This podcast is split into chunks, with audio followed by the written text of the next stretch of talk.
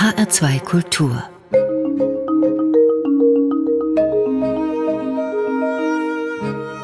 Doppelkopf Heute am Tisch mit Henriette Krüvel. Gastgeberin ist Andrea Seeger. Henriette Krüvel, Sie sind heute unser Gast, weil Pfingsten Ihr kirchliches Lieblingsfest ist. Warum das so ist, das klären wir im Laufe der Sendung. Zuerst möchte ich Sie mal vorstellen, wie sich das gehört. Sie sind Pfarrerin an der Friedenskirche in Offenbach. Sie sind 1971 geboren in ein katholisches Elternhaus in Offenbach hinein. Was war das für ein Zuhause? Da war man normal katholisch. Weihnachten sind wir in die Kirche gegangen, selbstverständlich getauft, zuerst Kommunion gefirmt, äh, selbstverständlich äh, kirchlich geheiratet. Also so die ganzen Lebenswenden ganz selbstverständlich gefeiert. Wobei ich sagen muss, ich komme aus einer Familie, die gemischt konfessionell ist. Also meine ähm, Mutter, ähm, also mütterlicherseits, da hat äh, eine Pfarrerstochter irgendwann mal einen katholischen Pfälzer geheiratet. Und äh, da gibt es eine evangelische Pfarrersdynastie, die anfängt bei einem, der 1570 gestorben ist. Das war der erste in der Pfarrerlinie und die ist dann eine Generation unterbrochen worden. Und mit mir ging dann diese Dynastie weiter. Aber als Sie 14 waren, sind Sie mit Ihrem Vater nach Rom gefahren über Ostern. Warum hat das Ihr Vater getan? War das gesetzt? Nee, weil mein Vater Pfadfinder war und da halt durch Italien, Frankreich äh, gewandert ist ähm, mit seinen Pfadfinderkollegen und ähm, er mir so die Städten seiner Jugend zeigen wollte. Und äh, dazu gehörte eben auch die ewige Stadt Rom. Ich bin die Älteste, mein Bruder ist sieben Jahre jünger, meine Schwester 14 Jahre. Alle dieselbe Eltern. Das heißt, so kam ich in den Genuss, mit ihm alleine diese Fahrt zu machen. Karfreitag im Kolosseum und Osternacht im Petersdom und Ostersonntag eben auf dem äh, Petersplatz. Und bis dahin war ich eben wirklich normal katholisch. Also, so, Aber ja. dann gab es ja ein Erlebnis mit genau, Novizinnen, die kaum älter waren als genau. Sie. Das interessiert mich jetzt. Wie war das? Ja, das war irgendwie faszinierend. Wir ähm, hatten ziemlich gute Plätze, sehr nah am Papst und ähm, fanden uns wieder in einer Gruppe blutjunger spanischer Novizinnen. Und die haben so eine äh, Freude ausgestrahlt und eine also Lebendigkeit, dass ich mit immer größeren Augen denen zugeguckt habe und irgendwie dachte, boah, also das will ich auch. Also ich bin nach Hause, weiß ich noch, also ich werde jetzt auch Nonne. Und habe diesen Vorsatz auch zum Schrecken meiner Eltern sehr vehement verfolgt. So vehement, dass denen das irgendwann mal so unheimlich wurde, dass sie gesagt haben, okay, wir müssen jetzt mal hier die Rosskur machen. Sonst äh, triffte die uns hier komplett ab. War eh so die Frage, wie geht das mit der Schule weiter? Und dann kamen sie also auf die glorreiche Idee, mich in, in ein Internat zu Benediktinerinnen zu stecken. Der Schuss ging so ein bisschen nach hinten los, weil äh, ich da halt also an der Quelle saß. Ja, das heißt, ich hatte das ganze benediktinische Stundengebet morgens, mittags, abends und fand das toll, mich da so reinfallen lassen zu können in so einen den Glauben anderer. Also das, das ist ja das Schöne in so einer Gemeinschaft, dass man nicht immer jedes Mal alles selber 150-prozentig glauben muss, sondern dass es da so eine Gemeinschaft gibt, die sich sehr selbstverständlich einfach dreimal am Tag trifft und miteinander betet und ähm, miteinander singt, also auch diese Klangwolke, in die ich da als junges Mädchen dann da immer wieder reingekommen bin, das war einfach ein ganz, ganz tolles Erlebnis, sodass ich mein Abi gemacht habe und immer noch fest davon überzeugt war, jetzt werde ich Benediktinerin. Wurden Sie aber nicht. Wurde Sie, ich aber nicht. Sie haben Jura studiert. Ich habe dann Jura studiert. Ja, weil mein Vater äh, gesagt hat, jetzt, jetzt studier doch erstmal was Gescheites. Und ja, dann will ich Theologie studieren, sagt er ja, jetzt guck dir doch mal an, was willst du dann als Frau in der katholischen Kirche mit Theologie machen? Und dann habe ich gedacht, okay, dann fange ich ja mal mit Jura an, aber eigentlich nur, um ihm zu beweisen, dass das äh, nicht mein Studium ist. Und habe in Würzburg angefangen zu studieren und habe da auch ziemlich Feuer gefangen. Also ich habe äh, im Strafrecht eine ganz tolle Professorin gehabt und hab, durfte da schon im zweiten Semester am Seminar mitarbeiten. Und da ging es halt so um diese Fragen, ne? also was ist eigentlich Schuld? Wie geht Vergebung? Was ist Gerechtigkeit? Das waren genau die Fragen, die mich da beschäftigt hat. Aber dann kam halt im Studium auch diese Erkenntnis immer da, wo es dann wirklich spannend wurde. Da hat es dann aufgehört. Da ging es dann in der Rechtsphilosophie weiter. Aber wie das wirklich mit Vergebung ist. Und zwar Dinge, die nicht zu vergeben sind menschlich. Wie das eigentlich geht, da hörte es immer auf. Während des Studiums habe ich dann eben auch so meine ersten Liebschaften gehabt, mich meinen Mann verliebt. Und dann war irgendwie klar, okay, also so hinter Klostermauern und irgendwie so, das ist wohl auch nicht meine Berufung. Sie haben dann gearbeitet, geheiratet, drei Kinder, Kinder bekommen. Drei Kinder gekriegt, genau. Und in der Erziehungszeit nach der Geburt Ihres dritten Kindes haben Sie dann angefangen, Theologie zu studieren. Und zwar katholische äh, Theologie und Philosophie im Frankfurter St. Georgen. Ja. Warum? Haben Sie sich gelangweilt mit drei kleinen Kindern? Nein, tatsächlich saß ich in der falschen Straßenbahn. Ich habe im Erziehungsurlaub gejobbt in einer Großkanzlei, in der Strafrechtsabteilung einer großen Kanzlei in Frankfurt. Und das war irgendwie sehr ernüchternd. Da wurden jetzt nicht so die, die Mörder verteidigt, sondern mehr so die, wie man so schön sagt, weiße Kragenkriminalität, die aber eigentlich also viel mehr Unheil angerichtet haben als Ne, also so, und ja. ich dachte, aber dann irgendwie dann trotzdem die Verfahren eingestellt wurden, weil es halt irgendwie die richtigen. Also es war, ich war da wirklich so, ja, was soll das eigentlich? Und ähm, saß in der Straßenbahn eigentlich nach Hause und saß aber in der falschen Straßenbahn und landete nicht in Sachsenhausen, sondern am Mühlberg in Oberrat. Und mein jüngster Sohn sollte irgendwie eine Woche später getauft werden. Und dann habe ich gedacht, ach, jetzt bin ich ja schon mal hier in St. Georgen. Da war ich als Jugendlicher auch immer wieder mal. Da kannst du mal in die Bibliothek gehen und gucken, vielleicht gibt es da noch schöne Gedichte oder irgendwas für die Taufe. Und als ich dann da ankomme, habe ich gedacht, ach, Vorlesungsverzeichnis ist noch raus. Dann sind ja spannende Vorlesungen. Ach, mal so die eine oder andere könnte ich mir ja mal anhören. Und dann bin ich ins Studentensekretariat und die Studentensekretärin meinte, ah, Sie wollen sich noch einschreiben kommen. So in fünf Minuten hätte ich zugemacht, sind Sie wirklich auf dem letzten Drücker da und so. Fünf Minuten später stand ich wieder an diesem gusseisernen Tor vor St. Georgen und war eingeschrieben und habe mich dann erst gefragt, was habe ich jetzt eigentlich gerade gemacht? Und dann habe ich meinen Mann angerufen und der sagte, ja, damit hätte er ja eigentlich schon fast gerechnet, dass das kommt. Der war überhaupt nicht so überrascht, wie ich das war. Und dann habe ich angefangen, dort zu studieren und vom ersten Tag an bin ich mit so einem Honigkuchenpferd grinsend wach geworden. Ich konnte alle Fragen nachgehen und durchdenken, die ich immer schon mal durchdenken wollte und irgendwie ja bis dato nicht die Instrumente dafür hatte. Aber es bleibt natürlich die Frage, was mache ich als Frau in der katholischen Kirche? Und ihr Weg führte dann auch weg zu den Altkatholiken. Genau. Was machen also, die denn anders?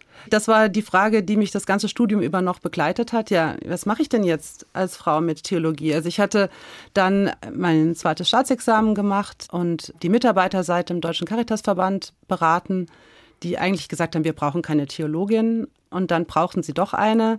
Das war dann ganz spannend. Aber trotzdem, es war so die Frage, was mache ich damit? Und ich habe im Studium auch gelernt, ich bin als Frau nicht weihbare Materie. Ich hatte drei kleine Kinder zu dem Zeitpunkt und wir waren auf der Suche nach einem äh, Kindergottesdienst, der nicht zum Fremdschämen war. Weil das äh, war nicht oder ist immer noch nicht so einfach. Und dann sagte jemand, geh mal zu den Altkatholiken, die machen einen ganz tollen Familiengottesdienst einmal im Monat. Und dann sind wir da gelandet und unsere Kinder haben sich total wohlgefühlt. Wir haben uns wohlgefühlt. Und dann war irgendwie mal so der Moment, auch, ich weiß nicht, Gründonnerstag, äh, irgendwie ein größerer Gottesdienst und es waren freie Fürbitten. Also das heißt, aus der Gemeinde wurden gesammelt und meine Tochter, die damals sieben oder so war, die stand auf und formulierte ein Gebet. Und dachte, wo eine Gemeinde, wo das möglich ist, dass ein Kind sich traut, einfach aufzustehen unter lauter Erwachsenen und nicht in einem Kindergottesdienst, da will ich bleiben. Und dann habe ich da angefangen bei der Jugendarbeit erstmal und war aber immer so an der Sache dran, ja, also deswegen konvertiere ich doch nicht. Die Mutterkirche verlässt man nicht. Also da bin ich schon dann äh, doch wieder auch sehr katholisch aufgewachsen.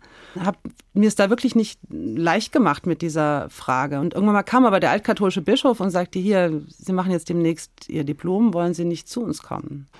Dann habe ich wirklich also sehr mit mir gerungen und gedacht, nee, ich, ich mache das jetzt. Ähm, ich gehe jetzt zu den Altkatholiken. Und wir sind dann als Familie nach Bonn gezogen. Für meinen Mann war das beruflich auch möglich. Da habe ich mein Vikariat gemacht, war da an der Uni wissenschaftliche Mitarbeiterin am Altkatholischen Universitätsseminar. Und Sie wurden eine der ersten ordinierten Pfarrerinnen der genau, die, genau, die, einer der ersten gewählten. Und jetzt haben Sie gefragt, was ist der Unterschied? Entschuldigung, ich habe schön dran vorbeigeredet. Was ist der Unterschied von altkatholisch zu, zu römisch-katholisch? Ist erstmal tatsächlich, dass äh, der Papst eine andere Rolle spielt. Die haben sich, sie sind entstanden 1870 nach dem Ersten Vatikanischen Konzil, als Rom beschlossen hat, dass der Papst unfehlbar sagen kann, was alle zu glauben haben. Da haben Katholiken gesagt, das ist nicht katholisch. Katholisch ist das, was alle zu aller Zeit glauben und das können wir nur zusammen feststellen. Das kann nicht einer alleine, das können wir nur auf dem Weg eines Konzils oder einer Synode zusammen beschließen. Und daraufhin sind die exkommuniziert worden und daraus sind dann Gemeinden entstanden. Es ist eine ganz kleine katholische Kirche, die in Deutschland, ich glaube, um die 20.000 Gemeindemitglieder hat, die aber in der Kirchengemeinschaft mit der anglikanischen Kirche steht. Also es gibt eine Konferenz, eine Kirchengemeinschaft, die Utrechter Union der Altkatholiken in Europa und die wiederum ist verbunden mit der anglikanischen Kirche. Also es ist so ein Mittelding zwischen römisch-katholisch und evangelisch, weil sie bischöflich synodal verfasst ist. Also auch die Synode trifft die Entscheidungen für die Diözese. Frauen können Pfarrerin werden. Frauen können Pfarrerin werden, genau. Pfarrer konnten schon von Anfang an heiraten, was ja auch bis heute in der römisch-katholischen Kirche nicht möglich ist. Ja, Sie waren dann in Alfter bei Bonn. Genau, ich war in Bonn äh, altkatholische Pfarrerin und ich habe dann so einen Erkenntnisprozess durchgemacht, nämlich für mich festgestellt, dass es nicht damit getan ist, dass Frauen ins Amt kommen, sondern dass ich, so wie ich das Evangelium verstehe, Kirche nochmal anders denke, egalitärer denke, nämlich wirklich von der Taufe her, dass wir alle gemeinsam berufen sind, Christus in der Welt zu bezeugen und uns einander zu bezeugen. Das habe ich nirgends gelesen sozusagen und dass es keinen eigenen Stand, Priesterstand innerhalb der Kirche gibt, sondern dass wir alle Priester und Priesterinnen sind. Das war eben eine theologische Erkenntnis. Und dann meinte irgendwann mal eine Oberkirchenrätin, also ich war in der Ökumene sehr aktiv, die dann sagte, komm doch zu uns. Und dann war meine erste Reaktion, dass ich bin so katholisch und ihr riecht ganz anders. Ja, also wie soll denn das? Vom Kopf her bin ich völlig evangelisch, aber hat mein Herz bei euch einen Platz? Und dann hat die was ganz Kluges gemacht. Die hat mich äh, einmal quer durch die Rheinische Landeskirche geschickt. Und ich äh, habe mit ganz unterschiedlichen Menschen der Rheinischen Landeskirche gesprochen. Am Ende jedes dieser Gespräche stand für mich die Erkenntnis, ich gehöre da schon längst rein. Und die sagten, wir brauchen so Menschen wie dich, die auch mit so einem katholischen Herzen bei uns sind. Also ne, mit einer Liebe zur ganzheitlichen Liturgie. Also es gibt ja so ein paar Dinge, die, ähm, die typisch katholisch sind. Und wir sagten, das brauchen wir aber. Wir brauchen Menschen, die nochmal mit diesem Blick zu uns kommen. Und dann am Ende dieser Gespräche war irgendwie klar, ja. Da war dann aus Henriette Crevel eine evangelische Pfarrerin genau. geworden. Genau. Wir kommen mal zu ihrer ersten Musik. Und die haben sie sich gewünscht. Und zwar von der Kölsch-Rockgruppe Brings. Mhm. Halleluja. Ist das eine Hommage an das Rheinland? Ja, das ist ähm, ganz klar eine äh, Hommage an das Rheinland. Und zwar vor allem an den Karneval. Als wir nach Bonn gezogen sind, äh, ich bin in Hessen groß geworden mit, ich habe mich immer gern verkleidet, aber das war für mich eine völlig neue Erfahrung.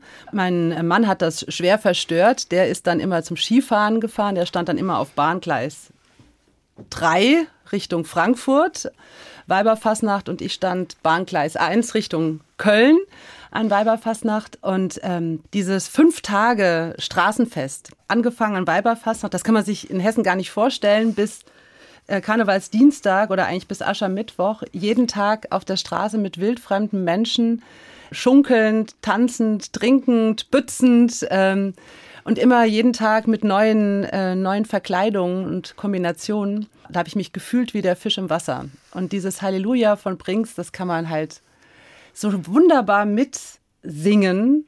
aber es hat gleichzeitig eine ganz tiefe Weisheit, dieses Lied. Ich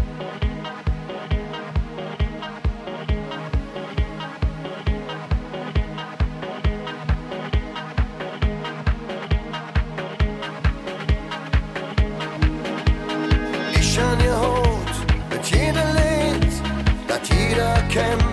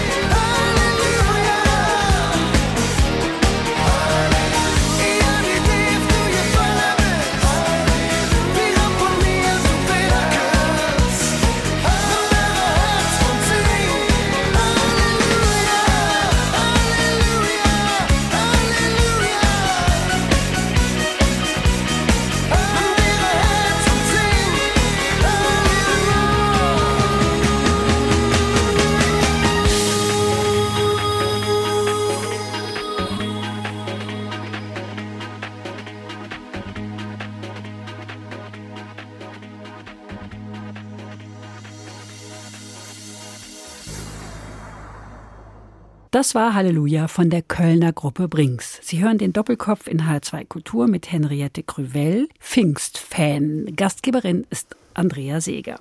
So, wir haben das jetzt gehört. Sie waren katholisch, dann altkatholisch, jetzt sind Sie evangelische Pfarrerin und Pfingsten ist ihr kirchliches Lieblingsfest. Mit Pfingsten endet die 50-tägige Osterzeit, deswegen auch der Name Pfingsten Pentekoste, stammt aus Altgriechischen, heißt der 50. in Klammern Tag. Soweit so erklärbar. Aber kommen wir mal zu der biblischen Geschichte. Pfingsten beginnt ja mit einem Lockdown. Und was für einen, ja? Wenn man das mal so beschreiben darf. Das, Genau. Da können wir anknüpfen. Ja, da können wir anknüpfen. Pfingsten beginnt mit einem Lockdown. Die Freunde und Freundinnen äh, von Jesus, die haben wirklich äh, schottendicht gemacht, äh, Fenster und Türen zu, nachdem sie äh, Jesus am Kreuz am Sterben sehen und damit ihre Hoffnung, dass der ihnen jetzt Frieden bringt und Freiheit und ähm, Würde, also all das, was sie sich damit erhofft und damit ihm erhofft und erwartet hatten. Die waren jetzt mutlos. Und die waren mutlos und ähm, verzweifelt. Und irgendwas ist da passiert. Also im Nachhinein haben sie erzählt, also haben es versucht, in Worte zu fassen, wie ein Brausen, Feuerflammen, die auf sie herabkommen. Auf alle Fälle haben die die Türen aufgemacht und sind raus auf die Straße. Ob sie in allen Sprachen geredet haben, das lässt der Text durchaus offen, aber alle Menschen, die draußen waren, und das war eben großes Straßenfest, weil eben das Pfingstfest auch damals in Jerusalem ein großes Wallfahrtsfest war, Und es gab Menschen aus vielen verschiedenen. Viele verschiedene, also das ist immer, ich habe das als Kind immer schon geliebt, äh, wenn dann der Lektor, die Lektorin diese Geschichte vorgelesen hat und dann immer über die Namen gestolpert. Also man kann das eigentlich fast nicht stolperfrei. Phrygien, Pamphylien, Mesopotamien, Menschen aus äh, und dann wieder kommen die zehn nächsten Nationen oder Völker und äh, Also das äh, heutige Syrien, Es geht, es geht nicht, Türkei. es geht nicht ohne Zungenbrecher und ähm, mittlerweile glaube ich, dass das der Lukas, der das geschrieben hat, mit Absicht gemacht hat, um diese Fremdheit reinzubringen und damit auch dieses Erstaunliche, dass da wildfremde Menschen sich verstanden haben. Ich glaube ja mittlerweile, dass es gar nicht ist, dass die äh, Jünger da von Jesus eine Sprache gesprochen haben, die alle verstanden haben, sondern ich glaube, es war eher die Haltung. Die sind mit einer anderen Haltung rausgegangen, nämlich die Haltung des Vertrauens und der Offenheit anderen gegenüber, was dann dazu geführt hat, dass aus Fremden Menschen geworden sind, die sich verstanden haben. Sie sind jedenfalls begeistert gewesen, sind rausgelaufen, alle haben sich gut verstanden. Ist ja irgendwie eine schöne Vorstellung. Eine wunderschöne Vorstellung. Also wie gesagt, mein, das Pfingsten ist mein absolutes Lieblingsfest, weil es eben so ein Volksfest ist. Weihnachten ist Fest der Familie. Ganz, ganz viele Menschen sind ausgeschlossen von diesem Fest. Ostern ist ein Fest, das muss man erstmal glauben. Also was da am Kreuz passiert ist und das leere Grab, das ist was für Eingeweihte. Also für die, die es wirklich glauben können. Aber so ohne Pfingsten wäre Weihnachten und Ostern Geschichte. Pfingsten ist so die Erfahrung, das hat was mit meinem Leben zu tun. Dabei gibt's keine Geschenke wie zu Weihnachten. Es fehlen die bunten Ostereier und Frühlingstafeln wie eben zum Osterfest. Es ist ja eher so ein nüchternes Fest. Ja, alle verstehen sich, aber in unserer Tradition, hm. Genau, es gibt relativ wenig Pfingstbräuche, das stimmt. Ja. Und dass die Menschen so wahnsinnig gerne Pfingsten feiern, habe ich jetzt auch noch nicht so festgestellt. Ja, vielleicht, weil wir die Geschichte noch gar nicht genug erzählen. Also das ist das, was mir jetzt in der letzten Zeit immer wieder durch den Sinn kommt, wenn ich uns so zuhöre, wovon wir als Kirche so sprechen. Ja, und da sind wir sehr jetzt mit uns selbst beschäftigt und dass wir kleiner werden und äh, unsägliche Wort des Schrumpfens, ähm, also dann muss ich immer an die Äpfel meiner Großmutter denken, die sie über Winter eingelagert hat, wo dann so langsam der Saft rausging und die Haut immer schrumpeliger wurde. Und ich stelle mir dann so eine schrumpelige alte Kirche vor und denke, das kann irgendwie nicht das Bild sein. Das ist so eine geniale Geschichte, dass da, also was auch immer sich da ereignet hat, ja, äh, dass die auf einmal keine Angst mehr hatten. Oder vielleicht hat- Angst hatten sie noch, aber sie hatten mehr Mut und sind rausgegangen, waren begeistert und haben sich begeistern lassen und haben andere angesteckt und waren so begeistert, dass Außenstehende gesagt haben, sie müssen ja wohl ein bisschen zu viel vom süßen Wein gekostet haben. Also das war also, ne, jetzt aus meiner Reihen, wir hatten es ja gerade vom Karneval, das war also Karnevalsstimmung, ja. Und das heißt, über diese Lebendigkeit, die was anderes ist als am Leben sein, sondern eben wirklich eine Lebendigkeit, die daraus kommt, dass ich aus diesem Vertrauen heraus lebe. Und ich würde jetzt als Glaubende sagen, aus diesem Vertrauen heraus, dass ich mich nicht selbst retten muss, dass wir uns nicht selber retten müssen, sondern dass da einer ist, der uns rettet und der uns in seinen Händen hält. Ja. Erfüllt vom Heiligen Geist. Geist, Nun ist genau. der Heilige Geist ja auch so ein ganz schwieriges Thema. Ähm, Den kennen ja viele Menschen, zumindest der Papierform nach. Im Glaubensbekenntnis bekennen Christen, ich glaube an den Heiligen Geist und an Gott und an Jesus Christus, seinen eingeborenen Sohn. Wir haben also einen dreieinigen Gott. Was bedeutet das konkret? Meine allererste Predigt, die ich noch im Studium gehalten habe, war am Trinitätssonntag. Das ist der Sonntag, wo der der Dreifaltigkeit besonders gedacht wird. Und ich war mega stolz auf diese Predigt. Äh, Ich fand, das war ein super moderner Einstieg und ich habe das super erklärt und habe die am Samstagabend leichtsinnigerweise einer Freundin gehalten, die mit Kirche nichts am Hut hat. Und ich sagte, so, jetzt ist ja ganz nett, was mir da erzählst, aber was ist denn Trinität? Ja, Dreifaltigkeit und so. Und dann, er sagt, ja, was ist denn Dreifaltigkeit? Äh, Dreieinigkeit. Ja, äh, was ist denn das? Also ich habe mich wirklich um Kopf und Kragen geredet und kam wirklich in Spitzen und dachte, verdammt nochmal, jetzt habe ich vier Jahre Theologie studiert und ich kann ihr das nicht erklären. Und die hat immer gesagt, ich verstehe ich nicht. Erklär es mir, verstehe ich nicht. Und irgendwann hatte sie mich so weit runtergekocht, dass ich immer sagte, ja, weil Gott die Liebe ist. Das ist eigentlich der geniale Versuch der unserer Kirchenväter und Kirchenmütter zu begreifen, was das heißt, zu sagen, Gott ist die Liebe. Weil Liebe ist nichts Monolithisches. Wer liebt, der öffnet sich, der riskiert sich. Liebe ist ein Raum von Ich, Du, Wir. Ein Beziehungsraum. Und das lässt sich eben nicht monolithisch denken, sondern genau in diesem Beziehung von Ich, Du, Wir. Dann, ne, ich, der Vater, der alles ins Erleben liebt. Der Sohn, der vom Vater geliebt wird und diese Liebe erwidert. Der Geist, der uns in diese Liebe mit hineinnimmt und uns befähigt als Menschen, in diese Liebe weiterzuschenken. Also ich finde es mittlerweile eigentlich wirklich ein genialer Versuch zu denken, was das heißt, dass Gott Liebe ist. Ja, es gibt andere Ansätze, es gibt Erklärversuche, Ohne verschiedene. Aggregatzustände. Es ist durchaus kompliziert, aber wir können uns ja darauf einigen, dass der Heilige Geist als Kraft, als Gottes Kraft in den Menschen wirkt. Und wie tut er das in Ihrer Vorstellung, Henriette Krüvel? Es gibt ja so einen alten Weisheitssatz, dass der Geist Gottes da wirkt, wo Glaube, Liebe und Hoffnung wachsen. Und das finde ich eine sehr, sehr schöne Orientierung. Es gibt so viele Situationen in meinem Leben, wo ich das Gefühl hatte, ich komme nicht weiter. Und dann gibt es ein Gespräch, ein Telefonat, ruft eine Freundin an, die seit Jahren nicht angerufen hat und die mir genau das sagt, das Wort gibt, was ich in dieser Situation brauche, um wieder eine Perspektive zu kriegen. Diese Kraft spüre ich überall dort, wo Menschen wirklich lebendig sind.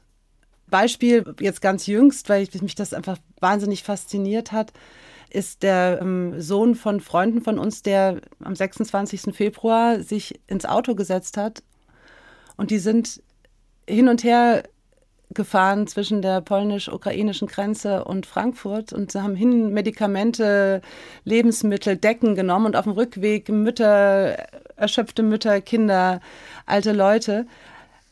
Das ist lebendig sein. Und da würde ich sagen, da wirkt der Geist, da wachsen Glaube, Liebe, Hoffnung, mitten in einer Welt, die alles andere als gut ist. Ja. Und spüren Sie die Kraft, diese Kraft auch in Zeiten, in denen Sie kraftlos sind? Ja. Also ich zögere deswegen, weil das nichts ist, was ich machen kann. Also mir ist das Gebet sehr wichtig, morgens und abends zu beten, wobei das jetzt gar nicht so die langen Gebete sind, sondern eher so ein Bewusstwerden, ich bin umgeben in der Liebe eines anderen. Äh, Also eigentlich mehr so ein bewusstes Innehalten. Und da merke ich schon, dass das mein Leben verändert. Und da würde ich sagen, das ist diese Kraft. Und ja, also es, es gab Phasen in meinem Leben, äh, wo ich wirklich gedacht habe, ich kann nicht mehr. Ja, und gemerkt habe, just in diesem Moment gemerkt habe, ähm, ich bin aber gehalten und getragen. Und es war in dem Moment, wo ich gedacht habe, es, tiefer geht's nicht. Aber das ist nichts, was auf Knopfdruck geht. Und es bleibt auch immer wieder die Frage, die ja selbst Jesus am Kreuz hatte, warum hast du mich verlassen? Es gibt auch die Situation im Leben, wo diese Kraft nicht zu spüren ist und erst im Nachhinein vielleicht diese Einsicht ist, da war ich aber trotzdem getragen. Henriette Crevel, Sie bleiben nicht stehen. Die Synode, also das Kirchenparlament, hat Sie im vergangenen November mit großer Mehrheit zur neuen Pröbstin für Rheinhessen und das Nassauer Land gewählt. Pröbstin, ja, was genau das ist und was Sie in diesem Amt vorhaben, darüber sprechen wir gleich. Erst hören wir noch eine Musik. Passend zu Pfingsten haben Sie Veni Creator Spiritor von der Gruppe Die Priester ausgesucht. Was mögen Sie daran? Ja, das ist wirklich die Reminiszenz an meine Zeit bei den Benediktinerinnen, meine, meine fünf Jahre im Kloster. Dieser alte Choral, dieser alte Gesang, das ist, glaube ich, das älteste Lied, was auch im evangelischen Gesangbuch ist, was in allen Konfessionen gesungen wird, uns miteinander verbindet. Dieser Sehnsuchtsruf, komm, Heiliger Geist, in diese Welt, die dich so braucht, die Glaube, Liebe, Hoffnung so dringend braucht. Veni Creator Spiritus, mentes tuorum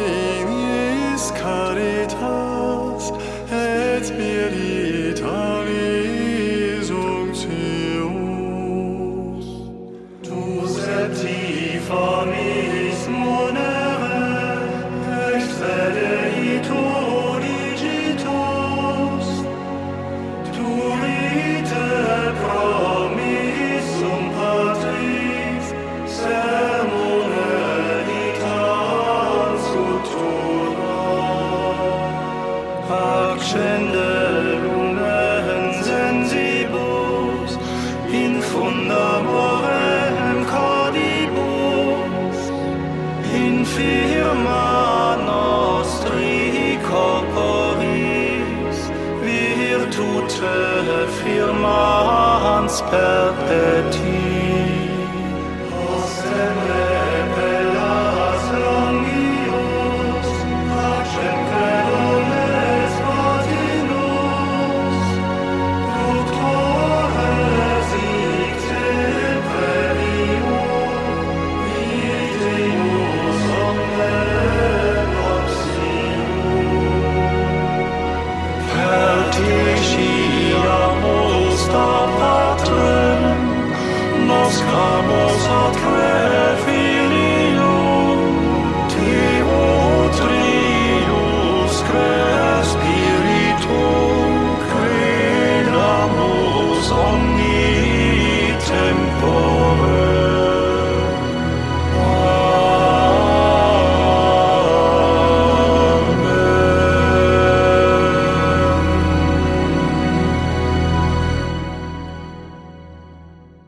Hören den Doppelkopf in H2 Kultur mit Henriette Crevel, neue designierte Pröbstin der Evangelischen Kirche in Hessen und Nassau. Gastgeberin ist Andrea Seeger. Henriette Crevel, Sie werden im September Ihr neues Amt antreten als Pröbstin für Rheinhessen und das Nassauer Land mit Sitz in Mainz. Werden Sie umziehen nach Mainz? Ja, wir ziehen jetzt im Juni schon um. Von Offenbach weg. Von Offenbach weg nach Mainz. Ja. Wir müssen jetzt mal für alle unsere Hörerinnen und Hörer klären, was ist denn eine Pröbstin? Eine Pröbstin ist sowas wie eine Regionalbischöfin. Nur ähm, ist in unserer Kirche das Bischofsamt ein Amt, was auf mehreren Schultern verteilt ist. Also ein Kollegium von Pröbsten und Pröbstinnen und dem Kirchenpräsidenten. Der Kirchenpräsident repräsentiert die Kirche nach außen und genau, und die Pröbste und Pröbstinnen üben gemeinsam das bischöfliche Amt aus. Und das ist eben neben theologischer Orientierung, würde ich sagen, einer der vornehmsten Aufgaben ist, dafür zu sorgen, dass alle gesehen und gehört werden.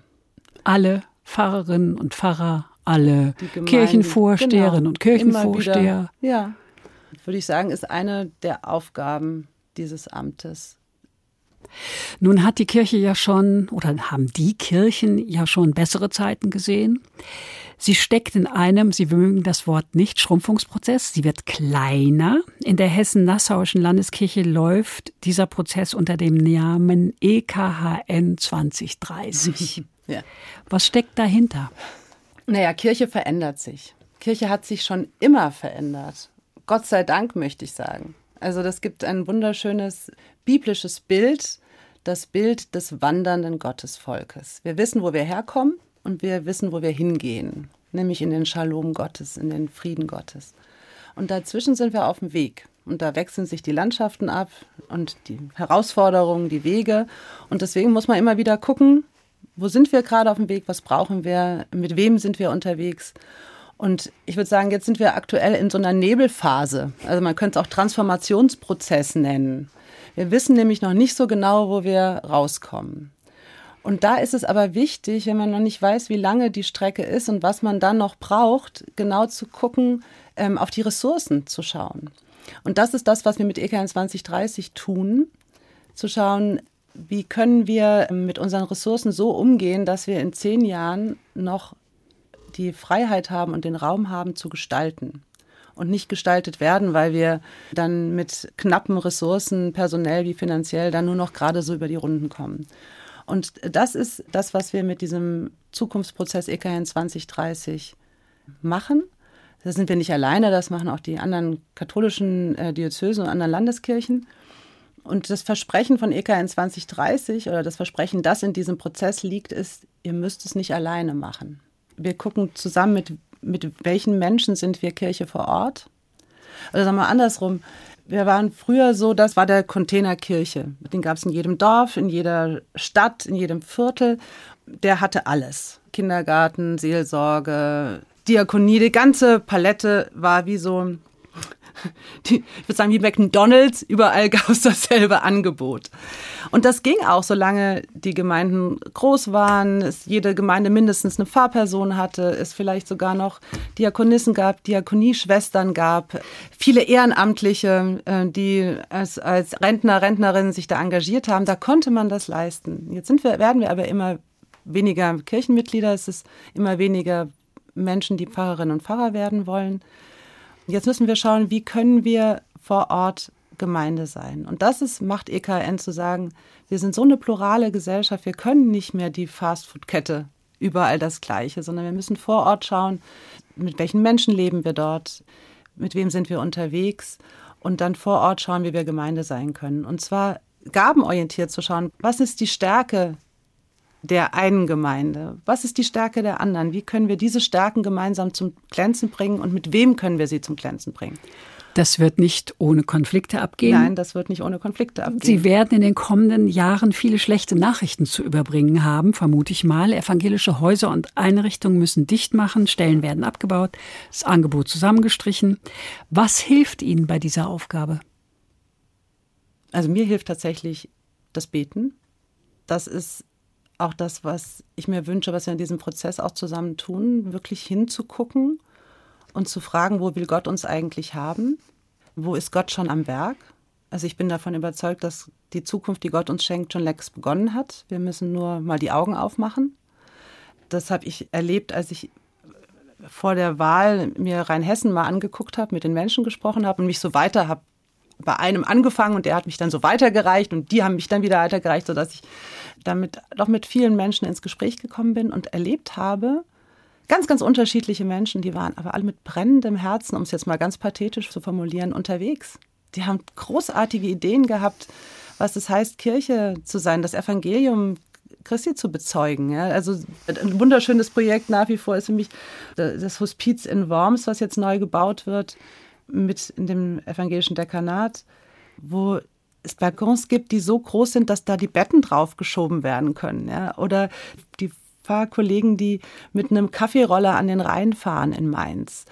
Oder Gemeinden, die ähm, auf einmal ganz neu darüber nachdenken, auf dem Dorf, wie sie Kirche auf dem Dorf sein können, wie sie ihre Räume so öffnen können, dass es Räume des ganzen Dorfes sind. Also Orte, wo die Wege der Menschen sich kreuzen. Da hat überall Kirche schon begonnen und mir macht das Lust und Laune und ich glaube, die Kunst ist immer wieder drauf zu gucken und zu sagen, das Glas ist halb voll und nicht halb leer und Gott ist mit uns schon längst auf dem Weg und es geht darum, dahin zu gucken und dann, wenn wir das Neue sehen, dann wird es immer noch schmerzhaft sein, manches loszulassen. Aber dann fällt uns das vielleicht leichter, weil wir diese Zukunft schon sehen. Müssen Pfarrerinnen und Pfarrer eigentlich verbeamtet sein? Ja, das ist eine kleine Diskussion, die wir in der EKHN führen und auch führen müssen. Das ist, glaube ich, eine ganz grundsätzliche Frage, was will ich von einem Pfarrer und einer Pfarrerin? Also die Idee, die hinter diesem Beamtentum steht, ist, wir haben ein lebensförmiges Modell, nennt sich das. Also die Pfarrerpersonen haben eine Residenzpflicht, die wohnen im Pfarrhaus neben der Kirche und sind rund um die Uhr ansprechbar. Was viele nicht mehr sind, weil Was? sie nur noch halbe Stellen haben, Viertelstellen, genau. noch Beauftragten. Genau, das da. ist da, da fängt es dann tatsächlich an, wo die Systemstörung sozusagen reinkommt. Aber grundsätzlich, also von dem von dem Start äh, zu erzählen, ist das der, der Hintergrund. Ne? Also zu sagen, als Beamter kriege ich auch am Anfang mein, des Monats mein Geld, weil ich damit freigestellt bin äh, für diesen Dienst ja. rund um die Uhr. So, und das ist das, das ist das Modell. Und wenn ich das möchte, dann passt das. Weil das andere ist, ich werde für bestimmte Stunden entlohnt. Ja, aber wir haben halt ganz viele, viele halbe, halbe Stellen. Und das trägt nicht mehr also um das mal zu sagen, ja, wir müssten mal gucken, wo sind noch ganze Stellen und wo ist dieses Modell, der Pfarrer ist ansprechbar und ist ähm, Teil der Community und unser alter Pfarrer früher in meiner Heimatgemeinde war auch noch bei der Feuerwehr aktiv, der war so in den dörflichen Vereinen, äh, war der ganz klar dabei. Äh, das äh, haben die Nachfolger nicht mehr. Also die Ach, haben auch keine ganze so Stelle, nein, die ja, haben auch keine ganze Stelle mehr, die wohnen auch nicht mehr im Pfarrhaus. Das hat sich, das will ich überhaupt gar nicht werten. Es hat sich geändert. Die ganze Stelle ist eine halbe geworden. Das Pfarrhaus ist nicht mehr bewohnbar. Können jetzt die Nachfolgerinnen und Nachfolger gar nichts dafür. Aber so hat es sich eben geändert. Und dem muss man dann Rechnung tragen. Und das stelle ich nur fest, wenn ich drauf gucke. Es ist nicht mehr so, wie es war. Überhaupt nicht. Nein, es ist so. So. Also, also ob ich jetzt Ihre gucken. Analyse so unbedingt teilen würde, äh, dazu erlebe ich auch noch, also sehr, sehr viele meiner Kollegen, die genau mit diesem Ethos unterwegs sind, des Mitlebens und Ansprechbarseins in der Gemeinde präsent sein. Ähm, aber dass sich was verändert und dass auch diese Veränderung der Kirche sich auch natürlich darauf auswirkt, wie verändert sich so ein Amt. Das ist ganz klar. Und da müssen wir äh, ran und darüber müssen wir reden. Da steckt aber auch eine große Chance drin, weil die Gefahr natürlich von so einem allpräsenten Pfarrer war, dass das dann auch so ein bisschen der war, der dann der Christ für die Gemeinde war. Ne? Also der hat dann so, also nicht ohne Grund gibt es ja immer wieder so diesen Vergleich, das evangelische Pfarrhaus als das evangelische Kloster. Ja, das waren dann so wie die Christen und die anderen haben so ihr Ding gemacht. Und ich finde ja, dass jetzt auch nochmal die große Gelegenheit für uns als evangelische Kirche ist, mal einzuholen oder wieder zu entdecken, was die Reformation entdeckt hat. Die Entdeckung äh, der Reformation, nämlich das allgemeine Priestertum aller Getauften. Wir sind Kirche. Und zwar zusammen. Kirche äh, der Menschen, Kirche Jesu Christi. Ich komme nochmal auf Pfingsten zurück. Pfingsten gilt als Geburtsfest der Kirche. Ja, ist nicht so mein Bezeichnung. Ist nicht so Weil das ist so um sich selber kreisen, das tun wir sowieso schon die ganze Zeit. Aber wenn Kirche nicht mehr wäre, wie sähe dieses Land aus, Henriette Crevel? Wenn es die Kirche nicht mehr gäbe, formuliere jetzt mal bewusst provokativ, dann gäbe es die Frage nach Gott nicht mehr. Die Aufgabe der Kirche ist, diese Frage nach Gott wachzuhalten. Wenn ich Kirchenführung mit Kindern mache, dann frage ich sie immer, wenn ihr jetzt hier so den Kirchturm seht und sowas wie sieht denn das aus? Und dann kommen die Kinder ganz schnell und sagen, es ist wie so ein Finger, der in den Himmel zeigt. Also die Kirchen, die mitten in der Stadt und im Dorf in den Himmel zeigen und sagen, ihr seid nicht die Herren dieser Welt, sondern da oben gibt es einen, der diese Welt in seinen Händen hält, der der Herr dieser Welt ist. Also das ist dieses Deuten und dieses Fragen, aber dann auch verbunden eben diese Frage, wo bist du Gott jetzt hier und heute in dieser unerlösten Welt? Und jetzt kann man sagen, ja, wir haben ja ganz prima, leben genug Menschen ohne diese Frage ganz glücklich und happy. Ähm, brauchen wir die als Gesellschaft? Oder Sie stellen die Frage ohne die Kirche? Oder sie stellen diese Frage ohne die Kirche. Es gibt auch noch andere Religionen. Ähm, also deswegen ist das schon sehr provokant äh, formuliert. Aber sagen wir mal so, da wird die Frage nach Gott vielleicht etwas leiser sein ohne die Kirche. Und dass diese Frage nach Gott etwas ist, was die Gesellschaft schon braucht, finde ich, hat man in den letzten zwei Jahren gesehen. Das war ja also mit Corona, das, was mich erstmal ganz erstaunt hat, dieser Vorwurf, ihr seid nicht da. Ja, also ich also in meine Gemeinde geschaut, ich hatte, also wir waren sowas von präsent ja, mit unseren Telefongottesdiensten, Einkaufsnetzwerk, äh, Wäscheleine mit äh, Texten vor der Kirche. Wir haben uns ganz, ganz viel als Gemeinde äh, Gedanken gemacht, Elterntreffen äh, allein im Raumschiff im ersten Lockdown, wo man sich einfach mal ausgetauscht hat, wie geht das eigentlich und so. Und trotzdem haben Menschen gesagt, wir sehen es aber nicht. Wir haben als Kirche gesagt, wir waren doch da und so. Und da habe ich gedacht, was fehlt? Woher kommt dieser Vorwurf, ihr seid nicht da gewesen? Und vielleicht ist es wirklich diese Sehnsucht nach dem metaphysischen Baldachin, den die Kirche spannt, zu sagen, das hat in all dem, also das, was ihr erlebt, dieses Zusammenbrechen der Gewissheiten, diese Erfahrung der Verwundbarkeit, was ja eigentlich das menschliche Normal ist, aber in unserer Gesellschaft war es jahrzehntelang irgendwie nicht als gesellschaftliche Erfahrung normal, dass wir alle verwundbar sind. Und da eben einen Sinn zu geben. Und wir Kirchen sind ganz schnell gewesen damit, Gott hat nichts damit zu tun. Total verständliche Reaktion auf so Apokalyptiker, die in allem Gottes Plan sehen die aber auch nicht mit Gott rechnen, sondern ihn halt berechnen, ja, sagen so, jetzt wisst ihr und dann und dann und so. Zu sagen, nee, also so einfach ist das nicht. Das ist halt also mit dem Kind mit dem Bade ausgekippt. Dann sich hinzustellen, sagen, Gott hat damit gar nichts zu tun. Nein. Also, das ist die große Frage des Fels des Atheismus. Ja, wie ist das eigentlich mit dem Leiden und dem lieben Gott? Und diese Frage auszuhalten und diese Frage zu formulieren und wenn es in der Klage ist, wo bist du? Da waren wir vielleicht etwas zu leise und zu zurückhaltend im vielleicht vorauseilenden Gehorsam, da jetzt diese Frage nicht bloß nicht zu laut in einer säkularen Gesellschaft zu stellen. In dieser Zeit und jetzt mit, mit, der, mit dieser Kriegserfahrung, Kriegsgefahr, die jetzt auch über unseren Köpfen schwebt und die uns so nahe kommt, ihr noch mal mehr, da als Kirche mutiger zu sein und die Frage zu stellen.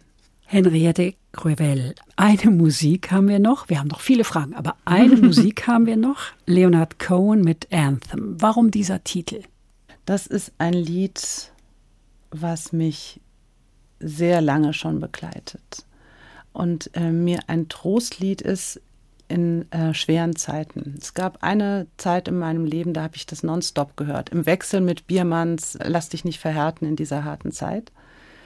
Das war eine Zeit, wo ich dachte, ich bin nur noch auf dem Scherbenhaufen. Bis dahin habe ich mir gedacht, ich kriege alles selbst geregelt. Und wenn ich es noch nicht geregelt habe, dann habe ich mich nur noch nicht genug angestrengt. Und dann war der Moment, wo von jetzt auf nachher gar nichts mehr ging. Und ich auf die Hilfe anderer angewiesen war und das erstmal ganz schrecklich fand. Also das fand ich als eine Schwäche und nicht mehr autonom sein zu können. Und das war also wirklich eine ganz, ganz furchtbare Erfahrung. Ich musste mich anderen anvertrauen. Und in dem Moment, als ich das getan habe, zu merken, wie reich beschenkt ich bin. Von meinem Mann, von meinen Freundinnen und Freunden, von Ärztinnen, Therapeuten, die mich in dieser Zeit wie so ein Netzwerk getragen haben. Und ich habe in der Zeit gelernt, das Beten neu gelernt. Und zwar das Beten unter dem Kreuz. Der Gekreuzigte hat mir als junge Frau nichts, also theologisch hätte ich was dazu sagen können, aber es hat mich existenziell nicht wirklich. Und einmal zu verstehen, dass ich an einen Gott glaube, der in aller Solidarität in diese Brüche mit hineingeht. Und zwar in die Gottlosigkeit bis hin in diese Frage, warum hast du mich verlassen? Und dass ich selbst in dieser Frage nicht alleine bin. Also dass ich mit Gott, Gott diese Frage stelle. In der Bibel heißt es, in äh, seinen Wunden sind wir geheilt. Und das habe ich auf einmal verstanden. Und da ist dieses, there's a crack in everything, that's how the light gets in. Bevor wir das jetzt hören, wünsche ich Ihnen eine glückliche Hand für Ihre neue Aufgabe und möchte mich herzlich bedanken für dieses pfingstlich inspirierte Gespräch. Danke Ihnen fürs Zuhören, sagt Andrea Seeger. Herzlichen Dank.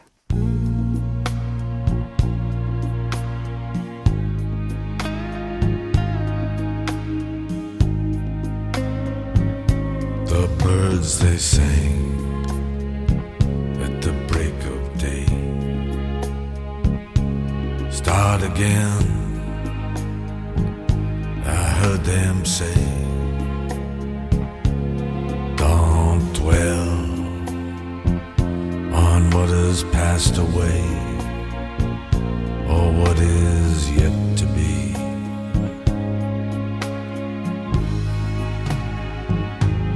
Yeah, the war, they will be fought again. The holy dove, she will be cut again. Bought and sold and bought again. The dove is never free.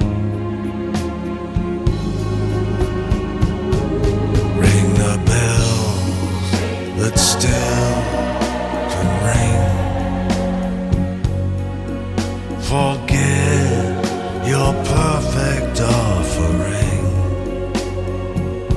There is a crack, a crack in everything.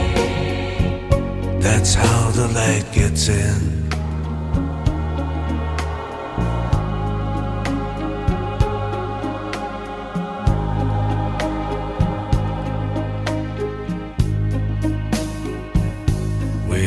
For signs, the signs were sent.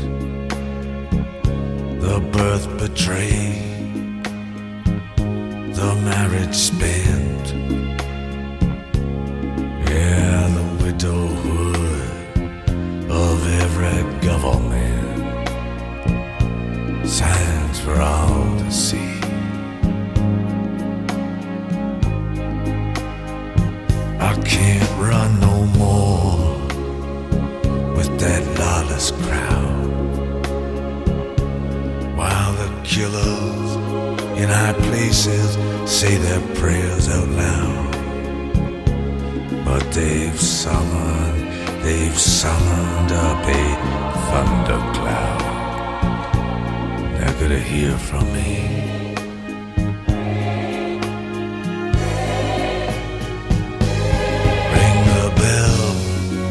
That still could ring. Forget your perfect offering. There is a crack, a crack in everything. That's how the light gets in.